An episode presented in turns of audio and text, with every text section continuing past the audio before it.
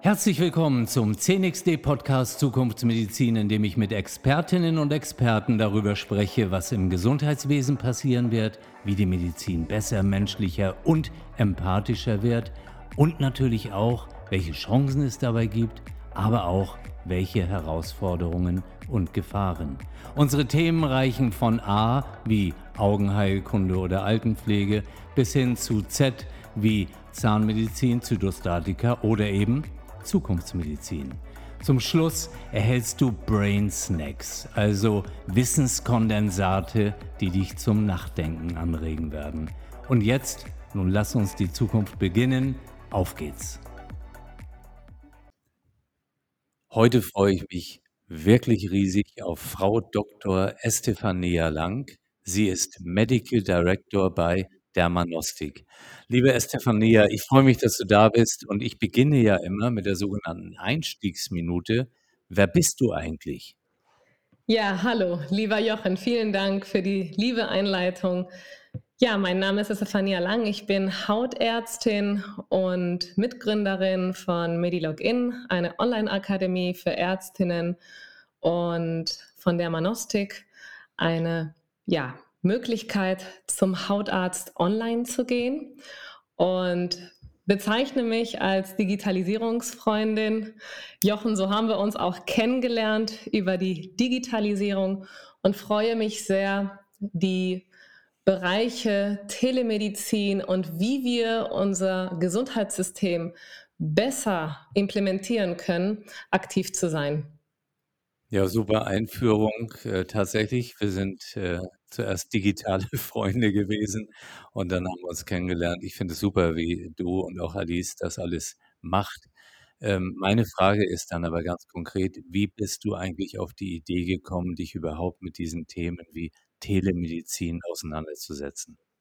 Ja, die Frage ist sehr spannend, weil es tatsächlich so war, dass ich einfach nur einen Prozess, den ich jahrelang äh, ja, privat betreut habe, professionalisiert habe. Und zwar habe ich per WhatsApp und anderen Kanälen immer wieder Bilder bekommen von Freunden, von Familie, von Freunden von Freunden.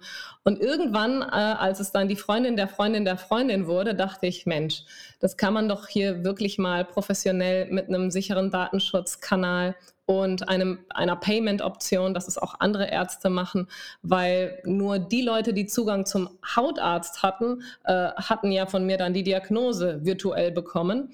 Und ja, so entstand der Manostik in der Stunde sozusagen, wo es auch erlaubt wurde, in Deutschland zum ersten Mal Telemedizin zu machen. Äh, 2018 haben wir dann angefangen, darüber nachzudenken, und dann haben wir relativ schnell gestartet, als es dann auch in der Ärztekammer Nordrhein äh, ja, etabliert wurde. Und ich muss sagen, es war die beste Entscheidung. Ja, das hört sich auch genauso an. Du bist ja begeistert. Ähm, aber dann kam die Pandemie. Und äh, wie war eigentlich der Einfluss der Pandemie auf äh, euer Unternehmen? Ja, auch sehr spannend, weil die Pandemie war auch natürlich für uns alle erstmal ein, ähm, ein Schockmoment. Und ich erinnere mich, dass wir Ende 2019 gegründet haben. Da haben viele auch gesagt, ja, glaubst du wirklich, das wird was? Wer soll denn über eine App zum Arzt gehen, wenn ich doch vor Ort gehen kann? Und habe ich gesagt, ja, ich glaube schon, das ist schon eine Zeitersparnis und so weiter. Und dann haben wir im Grunde alles angefangen zu, zu programmieren ohne Investoren, ne, auf gut Glück sage ich jetzt mal. Gut, dass äh, Lukas, unser IT-Chef, äh, auch äh, daran geglaubt hat. Und ja, dann war es tatsächlich so, dass wir die Runde closen wollten. Ne? Also ähm, ja, wirklich all, das allererste Geld, was wir eingesammelt hatten. Und dann ist auch ein Investor äh, zwischendurch, ähm, ja, ich sage jetzt mal nicht pleite, aber das ist alles nicht so geklappt, wie er sich gedacht hatte. Dann mussten wir ausweichen, jemand Neues finden. Dann war der Notar erstmal geschlossen. Ne? Das war wirklich März 2020. Ähm, aber unseren ersten Prototypen hatten wir soweit fertig. Und es hat alles irgendwie geklappt, wie so im Leben. Und dann sind wir tatsächlich auch April 2020 live im Apple Store ähm, gewesen mit unserer App. Ihr seid im Apple Store gewesen. Ich meine, das war ja schon ein großer Schritt. Absolut. Und ähm, es ist richtig spannend, auch die Anfänge. Ich habe ja äh, die ersten paar tausend Patienten komplett alleine behandelt. Und ich kann mich noch daran erinnern, da hatte ich noch nicht dieses äh, ja, Gründerin-Mindset, wenn man so möchte. Ich hatte so richtig Angst, dass äh, Menschen das bewerten im Apple Store und sagen, oh, die Frau Dr. Lang, was hat die denn da für ein, äh, ja, keine Ahnung, was hat die denn da geschrieben? Äh, stimmt doch gar nicht oder keine Ahnung, weil das alles auf einmal so zugänglich war für die Patientinnen. Ne? Also da kann ja jeder auch wirklich schreiben, was er sie darüber hält. Ne? Und das ist auch richtig so, sage ich jetzt mit, den, ne, mit dem Wissen heute, vier, knappe vier Jahre später. Aber damals war das echt so äh, den ersten Schritt Ikigai loslassen, ne, um das Momentum auch wirklich zu genießen und zu sagen, hey, wir machen hier was Neues. Natürlich wird es nicht perfekt sein am Anfang, aber wir machen das nach bestem Wissen und Gewissen. Genau, mein Lieblingsthema, einfach machen. Und ähm, das habt ihr eben getan. Ihr habt jetzt ganz viel Erfahrung gesammelt. Und jetzt ordne doch mal ein bisschen die Dermatologie ein. Wo sagst du, das ist eigentlich ein, ein super Verfahren und wo gibt das vielleicht Bereiche, wo du sagst, Mensch, da haben wir noch äh, eine Strecke vor uns. Ähm, wie ist da deine Bewertung? Ja, die Dermatologie ist ja ein hochvisuelles Fach. Das heißt, wir können sehr schön, wie bei der klassischen Medizin, anhand des bloßen Auges sagen, welche Erkrankung wir sehen. Wenn wir zum Beispiel rote Stellen sehen mit Bläschen, alle gruppiert, dann denken wir direkt an eine Herpesinfektion und so weiter. Und das vereinfacht uns ja, vereinfacht uns vieles. Ja, wir brauchen jetzt nicht unbedingt ein Elektrokardiogramm oder eine Röntgenaufnahme ähm, oder wie beim HNO-Arzt. Du musst einmal reinschauen, ne? ist klar. Ähm, da ist es relativ schnell sichtbar. Die Teledermatologie eignet sich auch gut für all die Patienten, die durchaus Angst haben, zum Arzt zu gehen, aber irgendwo spüren, da ist was. Ne? Man verdrängt ja auch viel, ähm, je nachdem, was für eine Persönlichkeit man hat. Und sie hat aber auch Limitationen. Limitationen sind zum Beispiel bei STIs, also Sexual Transmitted Infections, also sexual übertragene Erkrankungen und auch andere Sachen, wo wir Abstriche oder Blutentnahmen benötigen. Ne? Da ist natürlich für die konkrete, äh, ja, äh, um herauszufinden, was ist das denn jetzt hier genau für ein Keim, brauchen wir natürlich Abstrich, Blutentnahme und so weiter. Und auch bei Neubildungen der Haut, ne? sei es äh, Plattenepithelkarzinome oder was auch immer, äh, da benötigen wir, benötigen wir natürlich auch ähm, eine, ja, wie kann ich sagen, äh, eine OP, ja, eine kleine Biopsie, einen Eingriff, ähm, wodurch wir dann ähm, genau wissen, welche Entität äh, wir gerade haben. Und da verweisen wir auch bei jedem einzelnen unserer Patienten. Wir empfehlen hier eine Vorstellung vor Ort, damit Sie diese Stelle herausgeschnitten bekommen. Mit unserem Brief sollten Sie zeitnah einen Termin bekommen, ja, und versuchen somit Brücken zwischen neue Welt und alte Welt äh, ja, zu schaffen. Ja, weil es, du wirst nicht alles teledermatologisch abbilden, aber vieles. Und wir haben darüber auch publiziert, 92 Prozent der Fälle können teledermatologisch komplett behandelt werden und benötigen keinen weiteren Termin, weder beim Hausarzt noch beim Hautarzt vor Ort. Und weißt du, ich kann mir vorstellen, das Thema sexuell übertragbare Erkrankungen, dass das natürlich auch für die Betroffenen ein Thema mit viel Schamgefühl ist, wo man sich überlegt, will ich da wirklich jetzt zur Ärztin gehen oder warte ich noch ein bisschen?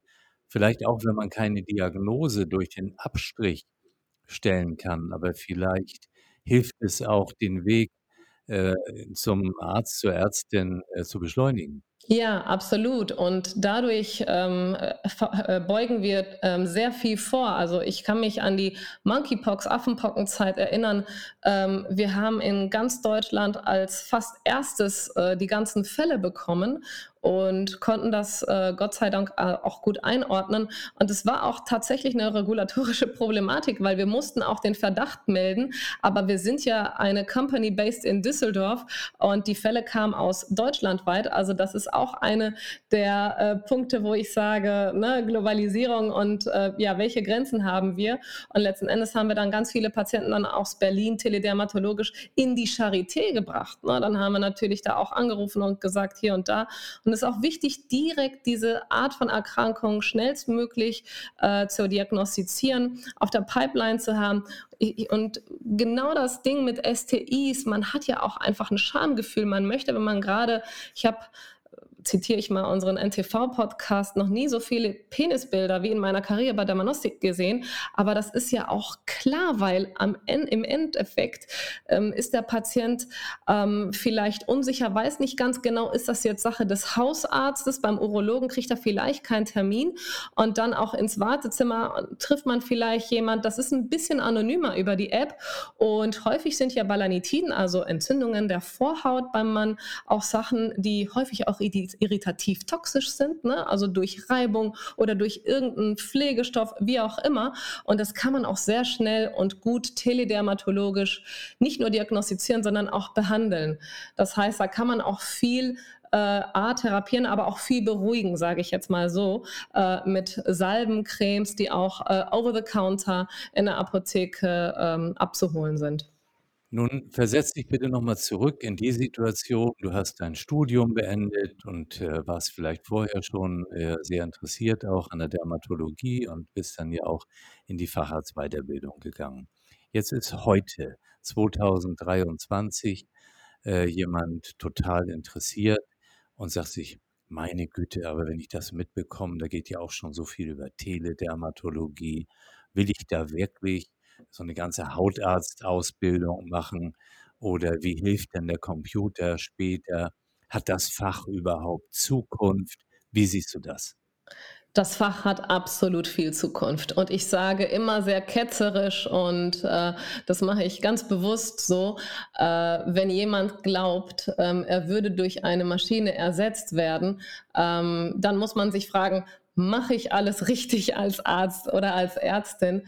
Äh, ich kann ähm, mal davon berichten, dass ich auch komplett andersrum angefangen habe. Denn normalerweise hast du deine Praxis und dann kaufst du oder adquirierst du kleine digitale Tools. Wir haben die Online-Praxis komplett gegründet. Wir sind fast vier Jahre dabei. Und jetzt zum ersten Mal haben wir unsere Dermanostik-Praxis vor Ort.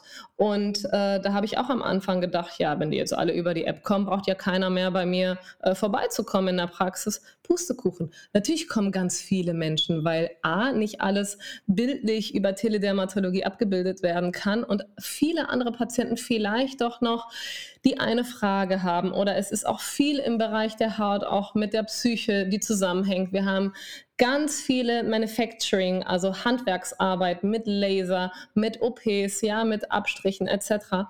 Ähm, das heißt, das Fach wird immer leben und es wird niemals ersetzt werden. Davon bin ich mir 100% überzeugt. Was wir aber schon sehen werden, und deswegen ist es wichtig, dass wir alle in diesem Medium ähm, uns bewusst sind, dass wir eine Transformation miterleben ne, und mitgehen sollten, ist, dass wir vieles ja, im Bereich Dermatologie auch digital abbilden werden. Das heißt, es kann auch sein, dass die Dermatologen der nächsten fünf Jahre, ne, also wenn wir uns jetzt zum Beispiel 2030, sagen wir einfach mal, versetzen, dass dann die Dermatologen nicht ausschließlich nur vor Ort Patienten behandeln, sondern zum Beispiel Hybride, sprich einen Teil der Zeit mit digitalen Patienten unterwegs sind und einen Teil der Zeit auch vor Ort. Du hast nun wirklich sehr viel Erfahrung mit den unterschiedlichen Bereichen, mit Abrechnungssystem, Zulassung und was es alles gibt. Was hast du für Wünsche an die Politik, damit ihr, aber auch andere möglichst schnell weiterkommen? Ja, an die Politik habe ich den Wunsch, dass sie jetzt, was die Digitalisierung betrifft, ich spüre seit äh, einigen Monaten ähm, in der aktuellen Regierung einen Push in Richtung Digitalisierung und ich würde mir wünschen, dass wir das weitermachen.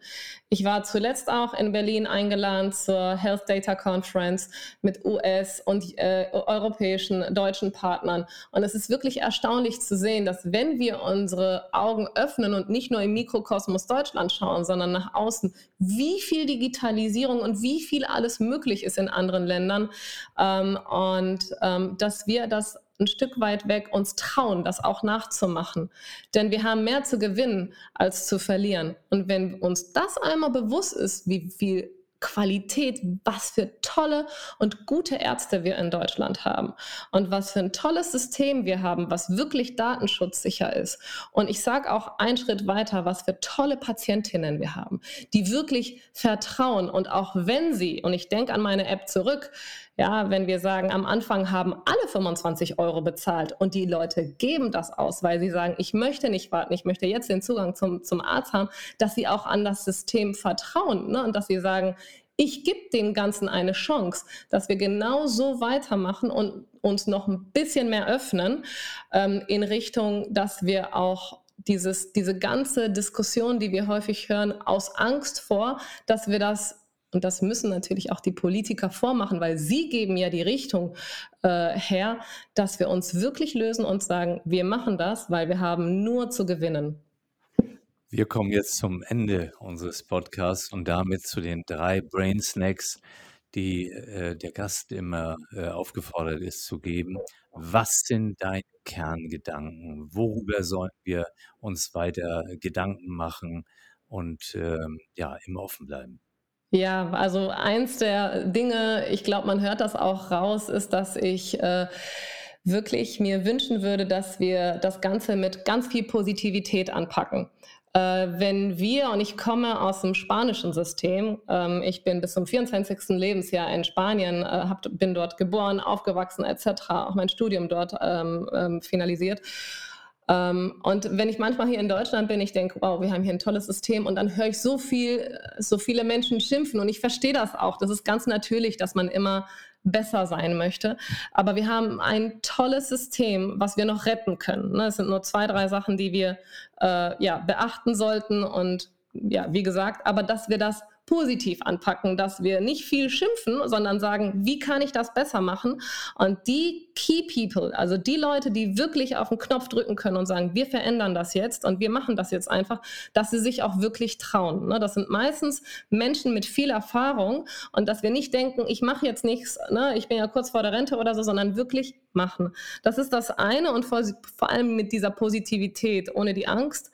Und dass wir auch, zweiter Punkt, in Richtung Nachhaltigkeit denken. Wir können auch in aktuellen Systemen nicht für immer so bleiben, dass wir sagen, jede Geschichte, für jede Geschichte gehe ich zum Arzt vor Ort. Wir müssen gesundheitsökonomisch denken, weil klar, Gesundheit hat keinen Preis, aber das Gesundheitssystem hat einfach ein, ja, ein Budget.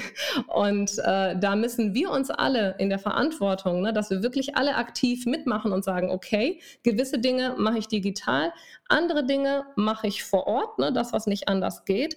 Und dass wir ähm, die Angst verlieren, auch mit ähm, AI, also künstliche Intelligenz, mit Robotern etc., dass wir das langsam, diese Angst verlieren. Ne? Da zitiere ich auch sehr gerne eins meiner Lieblingsfilme, Star Wars. Ne? Da ist es ja auch möglich, mit Robotern zusammenzuleben.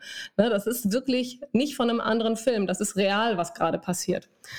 Und das Dritte ist, dass wir in diesem ganzen System, was wir erschaffen haben und was wir gerade leben, dass wir ein bisschen weg von diesem ganzen Lobbyismus gehen und wirklich den Patienten, die Patientin in den Mittelpunkt packen. Weil darum machen wir das doch alles. Und wir, wenn wir einen Schritt weiter denken, jeder von uns, jede von uns wird irgendwann auch Patient, Patientin sein. Wir werden auch irgendwann das Problem haben, äh, ja, wer pflegt mich denn jetzt, wenn ich im Krankenhaus bin? Und wer pflegt mich jetzt, wenn ich ins Seniorenheim muss und es gibt keinen Platz und hin und her? Das heißt, all diese Dinge, die wir gerade besprechen und all dieser Mittelpunkt, der eigentlich der Patient sein sollte, ist es, weil wir das alle irgendwann sein werden, dass uns das auch bewusst ist, wird. Liebe Stefania, super, nichts hinzuzufügen, bin begeistert. Tausend Dank für all die Informationen, für deine Zeit. Ich freue mich auf eine Fortsetzung, wann auch immer. Danke. Vielen Dank für dein Interesse an unserer CNXD Zukunftsmedizin. Solltest du nun Fragen zum Thema oder Vorschläge für die nächsten Sendungen haben, dann schreib mir gerne an podcast.cnxd.de. Bis zum nächsten Mal und bleib oder werd gesund.